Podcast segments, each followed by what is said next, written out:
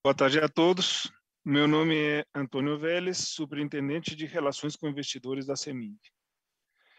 Iniciamos a transmissão da divulgação dos resultados financeiros referentes ao primeiro trimestre de 2021, que conta com a presença de Reinaldo Passanese Filho, diretor-presidente, Dimas Costa, diretor de comercialização, Eduardo Soares, diretor de regulação e jurídico, Leonardo George de Magalhães, diretor de finanças e relações com investidores, Marnei Tadeu Antunes, diretor de distribuição, Maurício Dallagnese, diretor de participações e estratégia, meio ambiente e inovação, e Paulo Mota, Paulo Mota Henriques, diretor de geração e transmissão.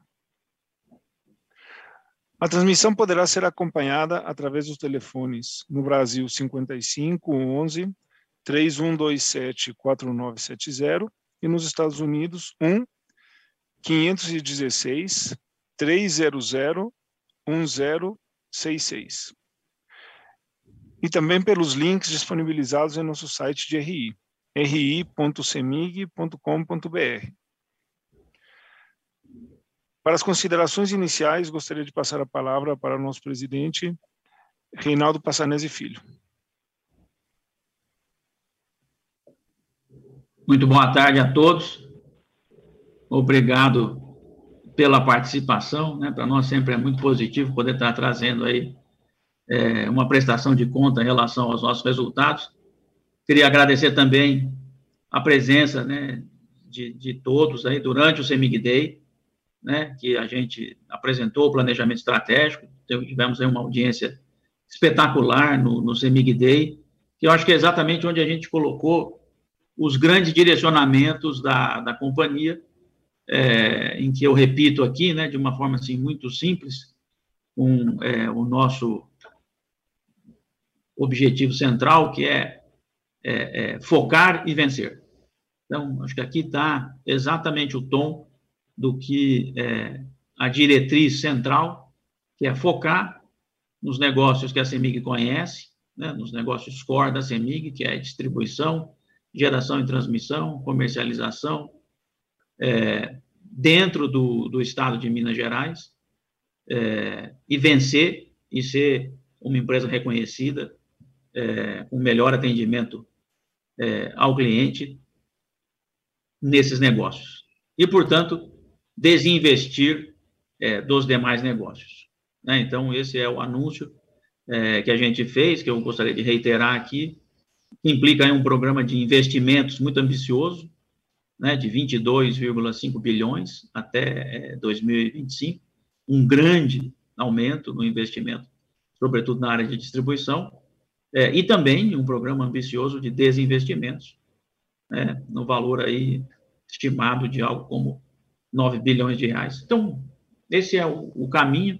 Eu acho que aqui a gente está trazendo aí mais um trimestre de resultados muito positivos, né, dentro dessa é, orientação, claramente dentro dessa orientação, né, de focar nesses setores, de retomar o investimento, de buscar mais eficiência, e a gente vê um trimestre muito positivo em todos os segmentos, em distribuição, geração, transmissão, comercialização, em gás, né, nas nossas participações societárias também, né, um EBITDA aí de é, 1,8 bilhão é, e ajustado 1,6 bilhão no, no, trimestre, acho que é um número é, muito, muito positivo. Depois o, o Leonardo, né, o Léo e, e, o Vélez vão comentar em mais detalhes, mas é mais um trimestre consistente de resultados é, positivos e uma indicação muito positiva né, para o decorrer do ano, até porque nós também é, é, temos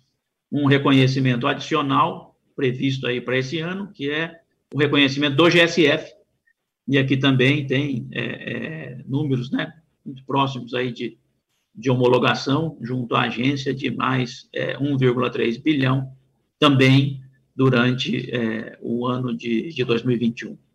Então, tem um trimestre de resultados é, consistentes, um reconhecimento importante a se realizar durante o ano, também é, superior a, a 1,3 é, bilhão de reais, É, temos agora aqui um reajuste tarifário que muito provavelmente a gente deve ser novamente aí a empresa com, com os menores índices de, de reajuste tarifário, né, pelo, é, é, pelo, pelos esforços anteriores que nós fizemos em relação ao, ao crédito de, de piscofins, né, do, do ICMS, da dupla incidência, e, e devolver isso para, para o consumidor. É, e nós seguimos no nosso processo de, de, transformação. Acho que temos muitas transformações, muitas iniciativas em, em andamento. Queria colocá-las um pouco, de novo, né, repetindo dentro dessa linha é, de focar para vencer, de investir no cliente, de investir em digitalização, de investir em eficiência, sempre nos negócios centrais da companhia. Então, nós temos aí o, o projeto Cliente Mais, né, que é um projeto é, que se inicia, né, de, de omnicanalidade ou de omnichannel, que é ter é, um único provedor é, para todos os serviços de atendimento ao cliente, é, e tudo isso é, integrado, né, esses, esses, esses sistemas eram é, não, eles não estavam integrados, a gente tem um grande objetivo de fazer a integração de todos os canais de atendimento ao cliente, usando inteligência artificial, usando machine learning. Estou é, muito positivo que isso aqui é, é, vai ser um grande referencial é, para o país. Óbvio que nós estamos começando, né? então esse processo já está em execução, mas tem um período de transição, é, é, que é o período exatamente de assunção, de treinamento do, dos novos profissionais, mas aqui com uma perspectiva muito positiva de uma melhora no, no atendimento ao cliente. É, então, isso do lado do cliente, destacar que o projeto Cliente Mais está em andamento e é um projeto bastante transformacional. É, também temos uma retomada grande é, é nos investimentos, né? aqui ainda abaixo da velocidade é, que nós pretendemos, mas porque nós estamos revendo os modelos de contratação. Então, nós temos uma consultoria especializada que está revendo é, os modelos de contratação dos nossos principais fornecedores para operação e manutenção e para investimento, e porque nós estamos finalizando é, este grande rearranjo de investimentos né, na, na distribuição, é, com o possível lançamento de um programa que vai chamar Minas Trifásico, né, que é de trabalhar uma substituição gradual, da, sobretudo da rede rural monofásica para a rede é, trifásica. Temos tido uma recepção muito positiva com todos os agentes que nós conversamos, sobretudo com relação às prefeituras, né, e, e um efeito também muito positivo que dará para a agricultura de Minas, transformando uma agricultura de subsistência numa agricultura direcionada ao agronegócio. É, então, esse aqui também está em fase de conclusão é, e seguramente trans, tem o objetivo de transformar a cara do, do, da agricultura é, no Estado. Também do lado dos projetos em geração, é, temos aí a, a, transformação de entrar em projetos de solar e eólica. Né? Então, aqui também existe um, um objetivo importante, né, de, e é um redirecionamento de sair é, da matriz hidráulica para entrar em projetos próprios na área de solar é, e eólica, né? é um modelo é, inovador e a gente efetivamente acredita que ganhará tração é, durante o ano. Então, assim, na área dos investimentos, com o Minas Trifásico, com a aprovação dos projetos de solar e eólica, com a conclusão desse trabalho de revisão dos modelos de contratação, a gente, de fato, deve estar lançando aí todas as bases para poder alcançar o planejamento estratégico. É, na área de participações, publicamos aí né, dois fatos relevantes em relação à, à Taesa, então estamos em processo para fazer o desinvestimento da, da Taesa, com leilão previsto é, para o final de julho, né? É, em Renova também, né, retomada das obras, acordo com os bancos e fornecedores, um cenário também bastante positivo, né, que era um, um risco, é, e que com a aprovação do plano é, de recuperação judicial e agora com a retomada das obras, efetivamente tem uma probabilidade bastante positiva da gente concluir é, é, esse investimento, que é um investimento tão necessário. Então, para mim também são duas, duas, duas iniciativas com, com resultados muito positivos. É, na área de digitalização, é, começamos aqui a oferecer o PIX, né, para os pagamentos em conta, e estamos trabalhando num grande esforço, assim, um esforço muito grande, por uma arquitetura de integração e é, de convergência entre TI e TO, também trazendo né, é, é, a, o objetivo de ter soluções de mercado e não mais soluções próprias. É, então, são um conjunto de, de iniciativas que efetivamente tem esse objetivo de transformar a companhia é, e fazer com que efetivamente a gente possa, é, dentro do nosso logo, transformar vidas é, com, com a nossa energia, ter muito melhor atendimento ao cliente e, obviamente, gerar bastante valor, muito investimento é, como base de remuneração fundamental para é, a geração de valor para o conjunto do, dos acionistas. Aí termino aqui, nessa primeira parte introdutória, com algumas iniciativas do lado de eficiência. Né? Então, temos aí o PDVP, que está é, aberto, e temos também, lançamos, acredito, ali, duas, três semanas, é, uma proposta para é, encontrar é, uma solução para a CEMIG Saúde, né? estamos em processo de negociação junto às entidades sindicais, é, para alterar um pouco é, as formas ali do, do plano de saúde, ter um plano mais é, básico e, efetivamente, é, trabalhar o, o, tema do pós-emprego, começando com o tema do pós do, do, do CEMIG Saúde, que, como os senhores sabem, tem um déficit atuarial é, de 3,3 bilhões de reais. Então, acho que são os conjuntos aí das iniciativas e das transformações que a gente está é, trabalhando, que vai sempre muito dentro da orientação estratégica, né, de buscar mais eficiência, mais digitalização e mais atenção ao cliente, concentrando as nossas atividades nos, nos core, né, distribuição, geração, transmissão, comercialização. É, acho que era isso que eu queria é, comentar nesse início e destacar de novo, né, assim, mais um trimestre muito positivo, é, e não só consistência do ponto de vista do, do, dos resultados passados, mas, sobretudo, é, das perspectivas futuras, é, que a gente está maturando é, todo esse conjunto de iniciativas que eu tenho muita confiança é, transformará a CEMIG para uma empresa com muito mais é, sustentabilidade no longo prazo. Acho que são os meus comentários iniciais, é, depois aberto aí para a parte de perguntas e respostas. Desde já, muito obrigado. Passo a palavra aqui ao Léo. Obrigado, Reinaldo. É, muito obrigado a todos também pela presença aqui no nosso evento, nossa divulgação de resultados aqui do primeiro trimestre. Ah, é só reforçando as palavras do, do Reinaldo, né? Mais um trimestre de resultados é, consistentes. A CEMIG, durante o ano de 2020, me, é, se mostrou resiliente, é, mesmo no ambiente de pandemia. Nossos resultados, durante o no, no ano de 2020, em todos os trimestres, a gente entende que eles foram atender a expectativa do mercado, nós conseguimos melhorar nossa eficiência operacional.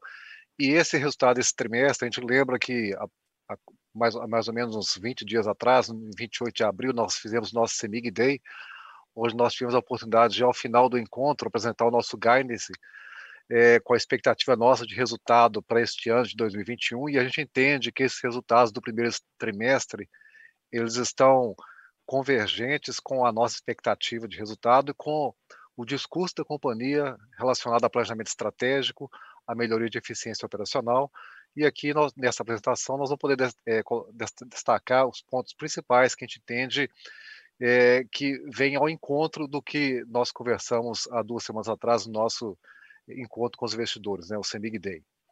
Aqui são os destaques, o Vélez vai falar um, um pouco mais é, de detalhes sobre eles, um Lagida expressivo de quase 2 bilhões de reais, 1 bilhão 845, um crescimento grande em relação a 20, que mesmo ajustado por eventos não recorrentes, ano passado tivemos alguns, ano passado, não, em 2019, tivemos alguns ajustes relacionados é, é, na verdade, em 20, né, alguns ajustes relacionados à Light que fizeram com que o primeiro trimestre é, tivesse esses eventos não recorrentes que reduziram o resultado, mas mesmo ajustando por esses eventos não recorrentes, um resultado 22 é, por cento superior, mesmo neste ano, ainda tendo que conviver nesse primeiro trimestre com um efeito cambial alto, que a gente entende que vai ser revertido nos trimestres subsequentes. Um lucro líquido da mesma forma, né, de 422 milhões, e foi afetado por essa questão da despesa de variação cambial, o Lagida não, mas o lucro sim. E mesmo com esses efeitos, né, 36% no ajustado na comparação entre os, os períodos em análise.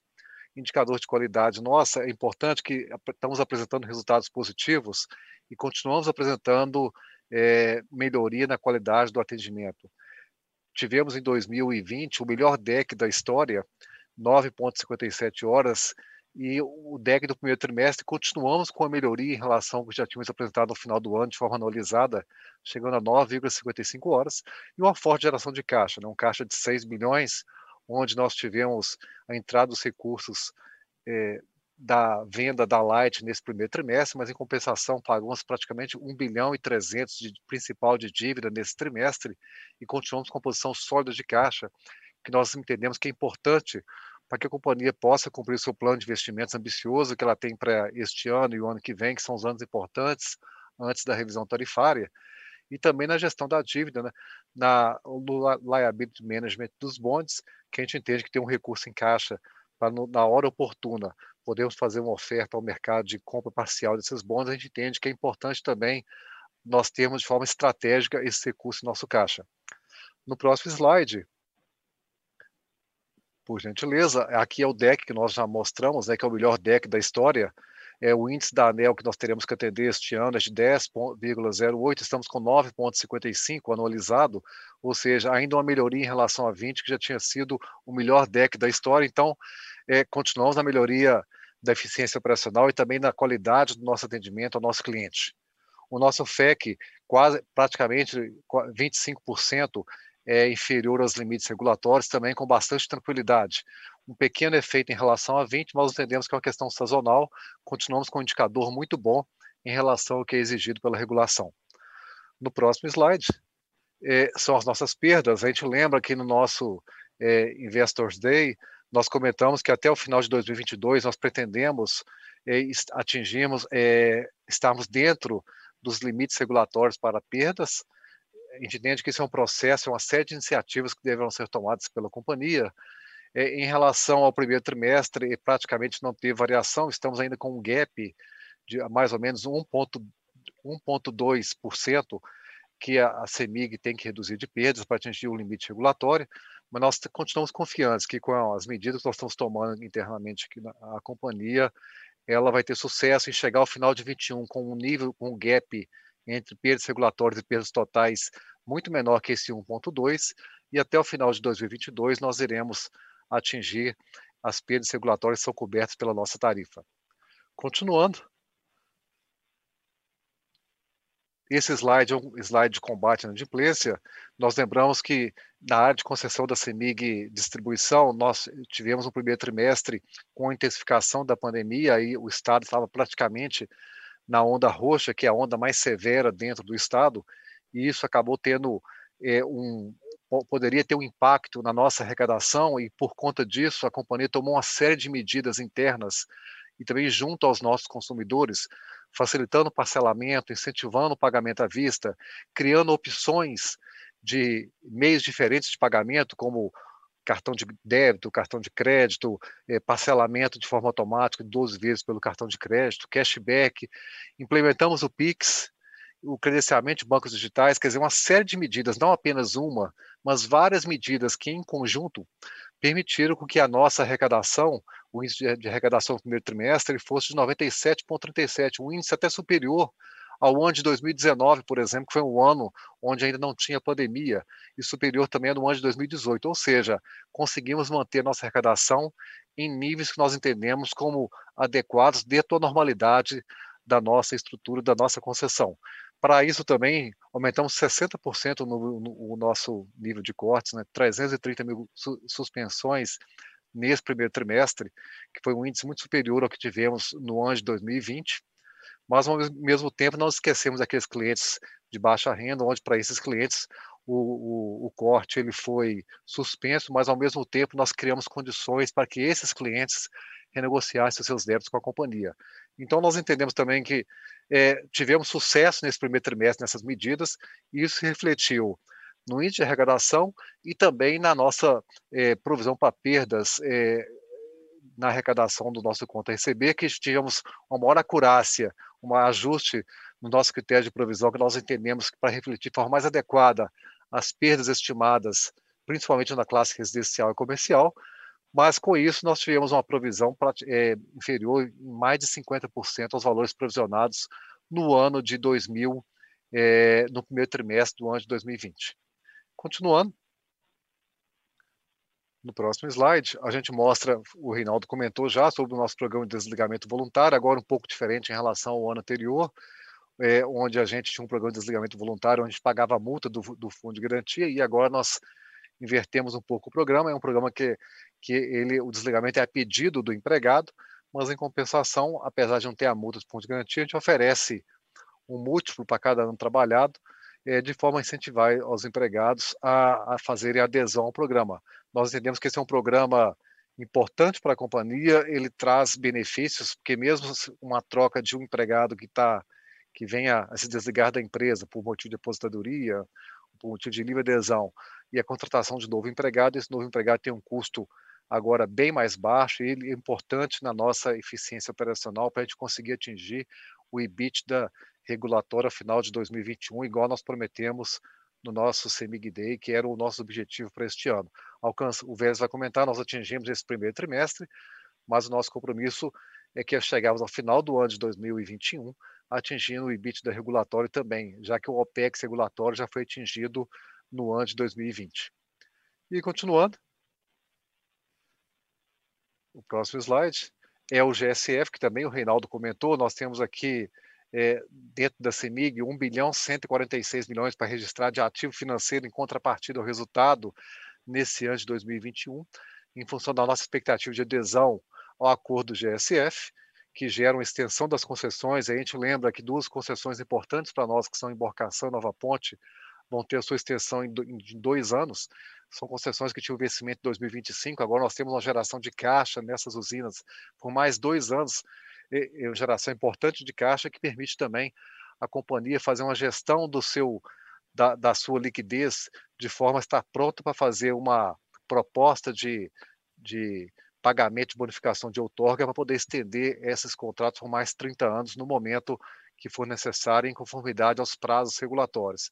Então, este valor total, incluindo aqui as participações na DCMIG, tem aqui, por exemplo, a Aliança tem 137 milhões de ativos para serem registrados, e aqui no caso, esses 137 milhões, eles referem-se só à parte da CEMIG, ou seja, nós temos 1 bilhão e 333 milhões de eventos não recorrentes, mas que serão registrados no resultado do ano de 2021, que tem um impacto importante no resultado da companhia e também no seu, na sua proposta de pagamento de dividendos para o ano. E continuando, é, esse é o último slide, antes da gente comentar com mais detalhes o nosso resultado. Nós divulgamos um fato relevante a respeito do nosso desinvestimento em Taesa. Nós já havíamos deixado claro a nossa expectativa, o nosso interesse em estar fazendo desinvestimento na Taesa nesse ano de 2021.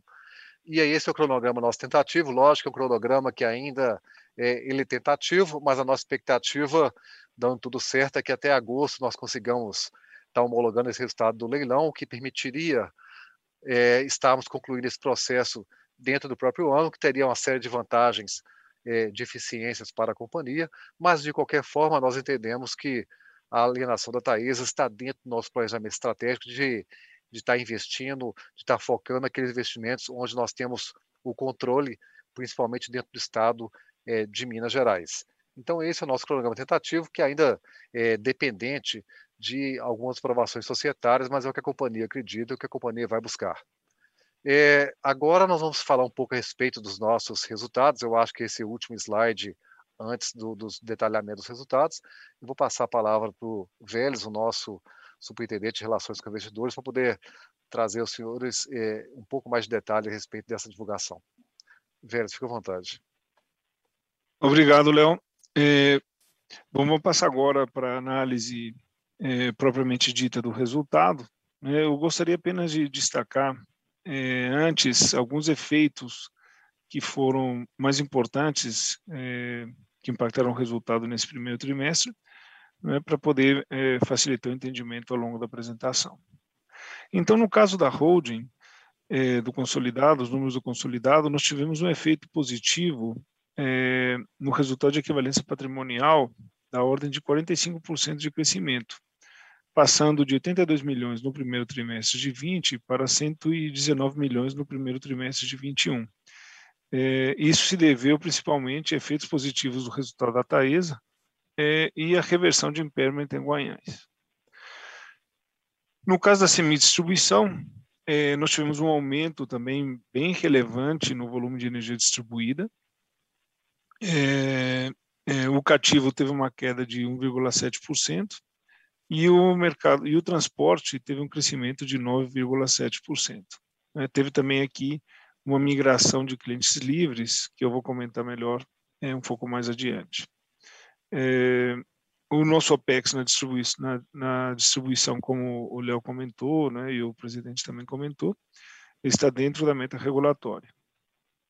E no caso da CEMIG GT, o principal impacto né, foi é, a marcação ao mercado do bonde, do Eurobond, que gerou um efeito negativo no primeiro trimestre de 21 de 619 milhões de reais, já líquido de impostos. Né. Então, temos aqui a, a explicação, né, o, o detalhamento desse efeito negativo é, da marcação mercado do, do bonde, né? É, principalmente, então, foi a evolução do dólar, que teve uma evolução, teve o real teve uma desvalorização, que acabou gerando aí um efeito negativo de 751 milhões de reais, né, junto com o aumento da taxa de juros futuro, né? a curva de juros futuro também aumentou, isso também nos impacta negativamente no RED. Então, no final, o impacto no resultado financeiro foi de é, negativo de 939 milhões e o impacto negativo no lucro líquido foi de 619 milhões, como eu tinha comentado. Né? Mas, como você sabe, então, o, o, o dólar ele fechou o trimestre num patamar quase de 5,7, 5,697 reais por dólar, né? É, e hoje o dólar já está negociando por volta de 5,26, ou seja, já teve aí uma um, o real já teve uma valorização, né? Se a gente fosse fazer o mesmo fechamento hoje com base no dólar de hoje, isso já implicaria basicamente numa melhora de 600 milhões de reais também. Né? E aqui esse gráfico ele mostra aí a sensibilidade é, da nossa da, da, dívida do bonde em reais com a variação do dólar. Né? Então, a cada 10 centavos é, para cima ou para baixo, nós temos uma, uma variação na nossa dívida de aproximadamente 150 milhões de reais. Né? Se chegar a 5 é, reais por dólar, nós vamos estar aí é, em 7,5 bi, né? sendo que é, no fechamento do trimestre é, com 5,697, o valor da dívida do bonde, especificamente, chegou a 8.546. Então, falando do, do Lagida e do lucro líquido consolidado no primeiro trimestre, a gente observa que no, eh, tivemos um crescimento de 133% no Lagida FRS, né, enquanto que após o ajuste para efeitos não recorrentes, o crescimento foi de quase 23%, passando de 1 bi 349 em 2020, no primeiro trimestre de 20, para 1 bilhão 658 milhões no primeiro trimestre de 21. Né? É, da mesma maneira, o lucro líquido ajustado pelos efeitos não recorrentes teve um crescimento de 36,5%, né, passando de 589 milhões para 804 milhões. E aqui na tabelinha abaixo a gente tem é, esses efeitos destacados, né, um deles é o, aju o ajustes no valor justo da Light, é, que nós tivemos ano passado e que não tivemos esse ano, então é, né, foi feito ajuste para poder ajudar na comparação. Outro efeito relevante é a exposição do bonde, é, é, né, são os efeitos mais relevantes. Passando para o resultado da CEMIG GT, a CEMIG GT é, operacionalmente, como nós comentamos, não teve nenhum efeito não recorrente, né? então o Lagida FRS nem no primeiro trimestre do ano passado, nem no primeiro trimestre desse ano, né? então é, a gente pode fazer a comparação direta. Né? Então nós tivemos um crescimento de 8,4% no Lagida da CEMIG GT, passando de 688 milhões para 746 milhões. Já no lucro líquido, realmente a variação do dólar é, é, impacta por conta do, da nossa dívida em dólar, então é, a análise é melhor no resultado ajustado. Né? Então, o lucro líquido ele, ele teve um crescimento de 12,4%, o lucro líquido ajustado, passando de 274 milhões no primeiro trimestre para 308 milhões no primeiro trimestre de 21. Os ajustes novamente estão aqui na tabela abaixo. E antes de falar do Lagida e do lucro líquido da semi-distribuição, eu gostaria de falar um pouco aqui sobre o, o mercado é, da semi-distribuição, que teve uma forte retomada no primeiro trimestre de 21, né, considerando aqui o mercado faturado, propriamente dito, né, venda para consumidores finais e energia transportada, a gente observou aí um crescimento de 3,3% na energia distribuída, no total de energia distribuída. Como eu comentei, o energia transportada para clientes livres subiu 9,7% no período, enquanto que a, a venda para consumidores finais caiu 1,7%. Né? É importante aqui destacar que nós tivemos 181 gigawatt-hora no primeiro trimestre de migração de cliente livre eh, de cativo para livre, né? então isso acaba impactando um pouco na comparação. Fazendo esse ajuste, energia transportada ela teria crescido 7,9% e a venda para consumidores finais, ao invés de ter tido uma redução de 1,7%, teria crescido 0,9%. Agora, mais importante ainda é a evolução da geração distribuída, não é? que, não, que não entra, como a gente sabe, nem na venda para consumidores finais, nem na energia transportada, né? porque não é faturada. Mas, então, energia injetada de geração distribuída ela cresceu 120%, passando de 195 gigawatt-hora no primeiro trimestre de 20 para 430 gigawatt-hora no primeiro trimestre de 21, um crescimento muito relevante. Então, hoje, energia distribuída, ela, a geração distribuída, né, ela já representa mais de 3,5% do total de energia que passa pelo nosso sistema. Então, ela é realmente bastante, bastante relevante como vocês sabem, isso, isso acarreta impactos ou, ou, potencialmente impactos significativos para a tarifa da distribuição e por isso a gente acredita que é importante uma discussão desses subsídios através de uma política tarifária em nível nacional. Né? E, por fim, eu gostaria aqui de destacar que é, realmente aí o, a gente sabe que o consumidor residencial ele continuou, tem sido bastante resiliente, até pela natureza aí da, que a gente vem vivendo, né, em função da pandemia. Então, o residencial ele subiu 3,2%, mas realmente o grande responsável pelo aumento no, no, consumo de energia elétrica na área de concessão da semi-distribuição é o consumidor industrial, que além de ser bastante relevante, ele aumentou 8,4%. Né? O consumidor comercial, como a gente sabe, né, ele vem sofrendo, teve uma redução com relação ao primeiro trimestre do ano passado de 12,2%. E como a gente vem falando, né, o resultado, Lagida, tanto o Lagida quanto o lucro líquido da distribuição foi, foi muito positivo, foi muito forte no primeiro trimestre deste ano, teve é, crescimento, é, né, é, um crescimento muito relevante por onde se veja, né?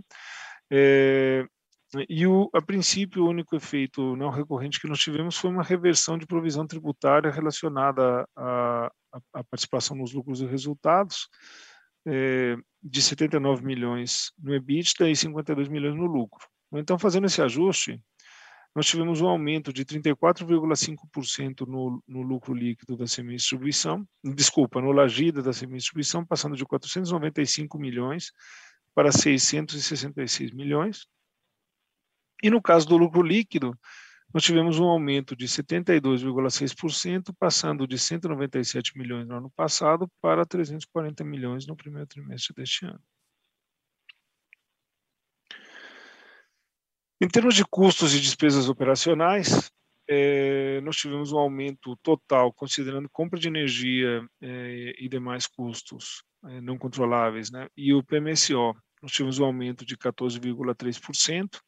Quando a gente olha apenas para o PMSO, nós tivemos um aumento de 8,3%, muito é, decorrente aqui do serviço de terceiros, que é um evento, é, a gente acredita que não é, é, foi pontual, aumentos em algumas despesas como comunicação e, e poda de árvore que tinham sido muito baixos no primeiro trimestre do ano passado e que esse ano foram um pouco mais altos, tá?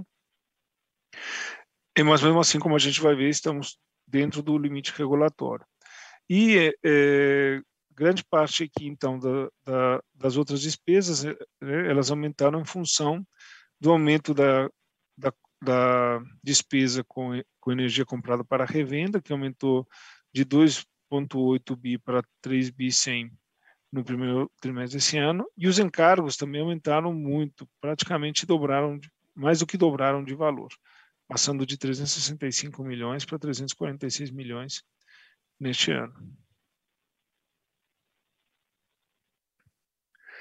É, então, em termos de eficiência operacional, comparando aqui com o nível regulatório, como a gente já vinha comentando, né, é, a gente pode ver aqui a nossa distribuidora continua é, com a performance é, mais eficiente do que o patamar regulatório, no caso agora do primeiro trimestre, em 53 milhões de reais, né, principalmente explicado aqui pelo PMSO, que foi 157 milhões inferior ao patamar, ao patamar regulatório. Nós tivemos algumas outras despesas que, como a gente sabe, não tem cobertura, que é o pós-emprego, que o presidente comentou que já estamos trabalhando para reduzir com uma proposta aí a, a, reforma do plano de saúde e em vistas aí também de, de fazer uma proposta para o nosso plano de pensão. É, né? Então, basicamente é isso. Então, nós tivemos aí uma, um é, OPEX realizado na semi-distribuição de 712 milhões contra um OPEX regulatório de 765 milhões. 53 milhões abaixo do patamar regulatório.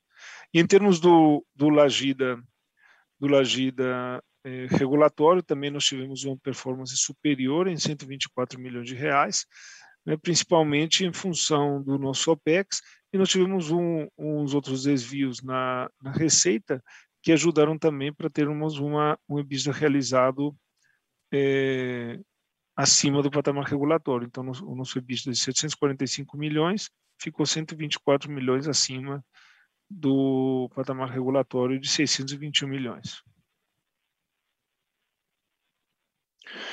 Em termos de dívida, estamos com um endividamento é, muito confortável. Né? Nós vemos aqui, por exemplo, em termos de cronograma de vencimento, vis-à-vis -vis o caixa que nós temos, nós temos hoje, então, um caixa, ou nós finalizamos o primeiro trimestre com caixa de 6 bilhões e 181 milhões de reais, e com vencimentos agora até final do ano de 823 milhões, ano que vem 1 bi 254 e em 2023 também 816 milhões de reais, vencimentos muito confortáveis no curto prazo, com exceção de 2024, que é o ano em que vence o, o Eurobond, né, que realmente é uma torre bastante alta e como o, o próprio Léo já comentou, né, nós estamos aí trabalhando para fazer, ou, ou estamos planejando para realizar aí um, um, um, liability management desse, desse bonde no médio prazo. Né? O nosso custo da dívida teve aí um, um, pequeno aumento em função do aumento do CDI, que tem, como vocês sabem, tem parte da nossa dívida que é atrelada ao CDI, né? Então, é, teve um pequeno aumento. É, e aqui no caso da alavancagem, como eu comentei, nós estamos com uma, estamos com uma alavancagem muito confortável, é, né? Então, dívida líquida sobre lagida chegando aí a 1,1 vezes, é, né? uma dívida, um endividamento muito tranquilo, e dívida líquida total sobre patrimônio líquido mais patrimônio líquido mais dívida líquida de 24,6% também, patamar de alavancagem muito confortável.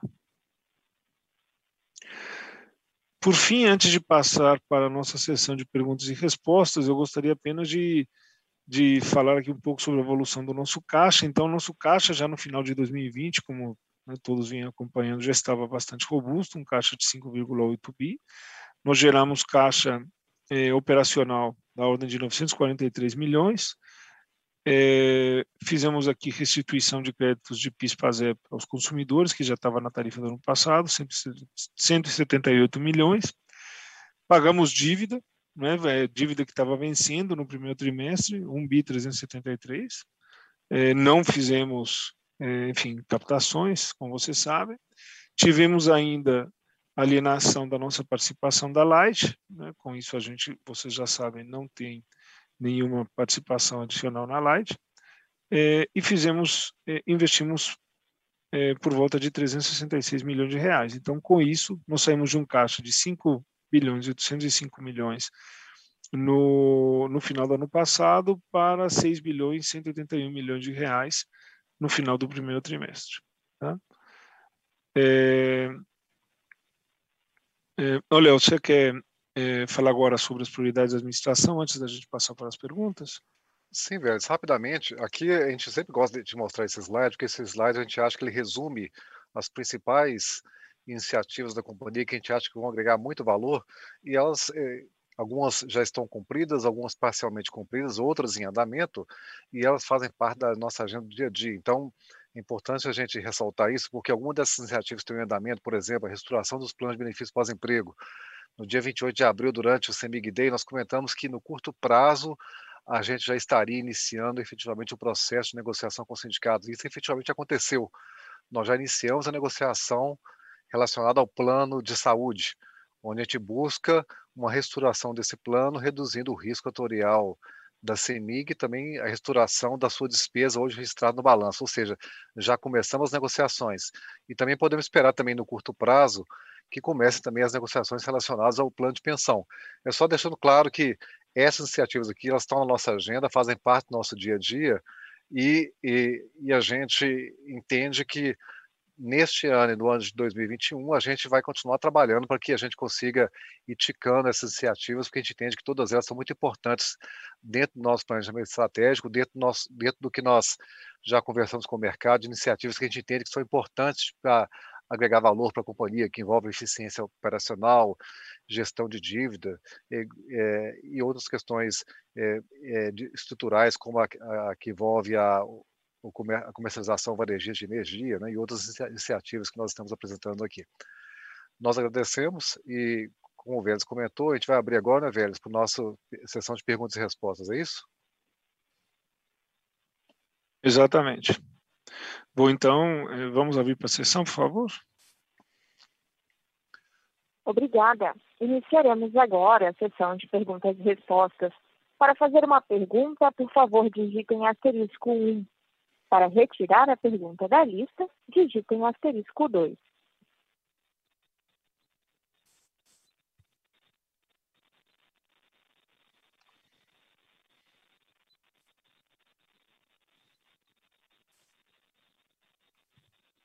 Por gentileza, aguardem enquanto coletamos as perguntas.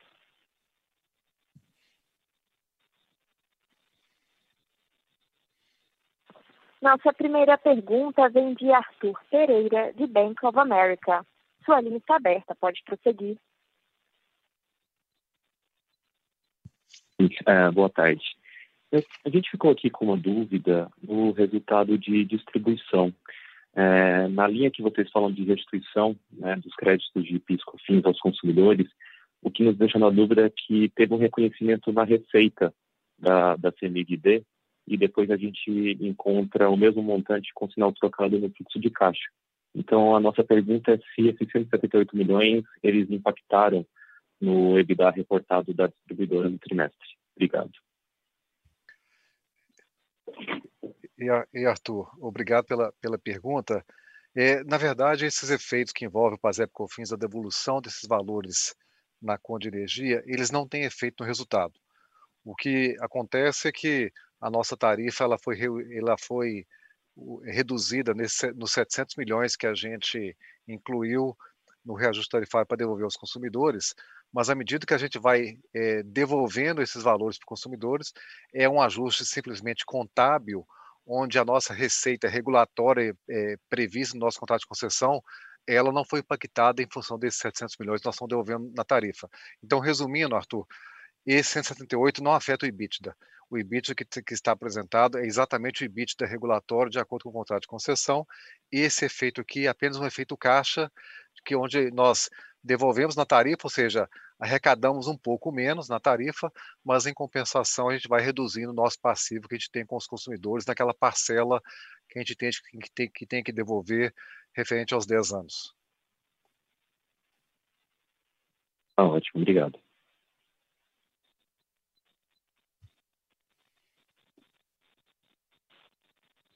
Mais uma vez, para fazer uma pergunta, basta digitar asterisco 1.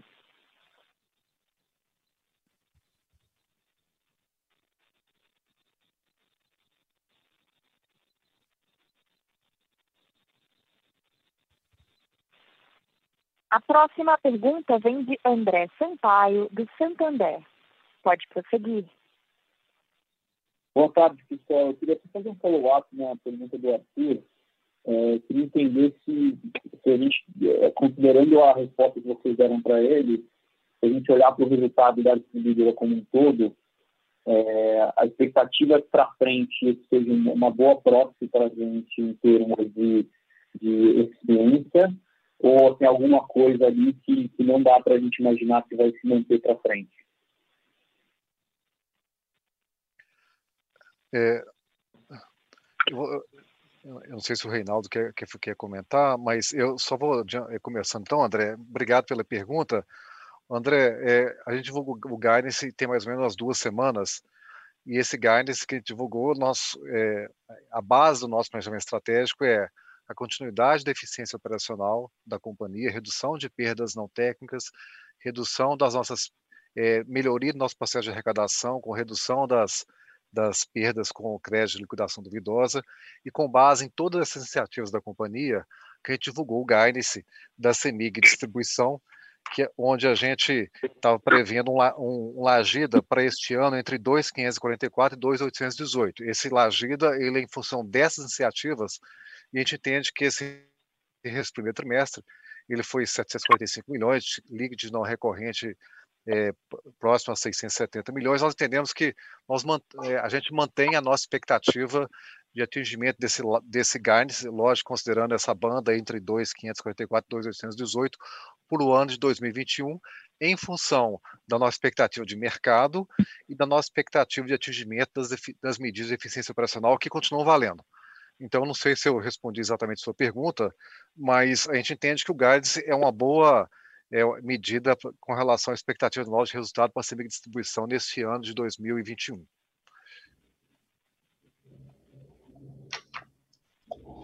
Léo, só completando, né, que os números sempre que nós divulgamos, o OPEX estará sempre abaixo do OPEX regulatório, né? A gente divulgou no plano estratégico um objetivo de melhora de 600 milhões em termos de eficiência, e isso não inclui o pós-emprego.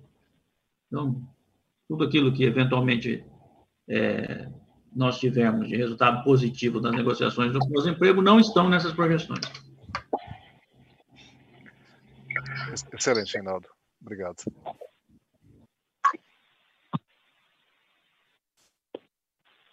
Gostaria de lembrá-los que para fazer uma pergunta basta digitar asterisco 1.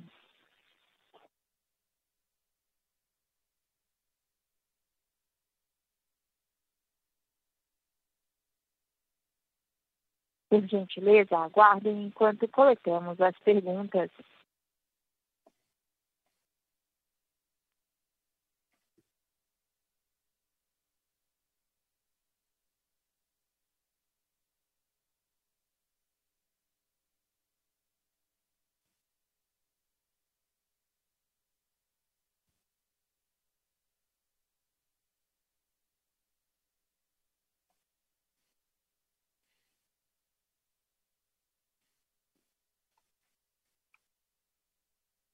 Mais uma vez, caso queira fazer alguma pergunta, basta digitar asterisco 1.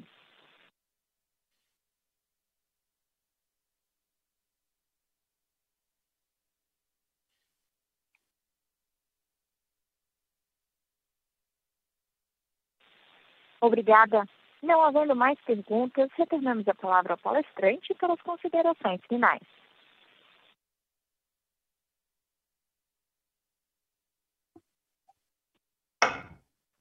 Bom, gente, muitíssimo obrigado. É, até nossa próxima apresentação e fiquem bem, com muita saúde. Um grande abraço a todos. Boa tarde a todos. Obrigado. Obrigado, um abraço a todos. Obrigado. Obrigada. A audioconferência da CEMIG está encerrada. Agradecemos a participação de todos e tenham uma boa tarde.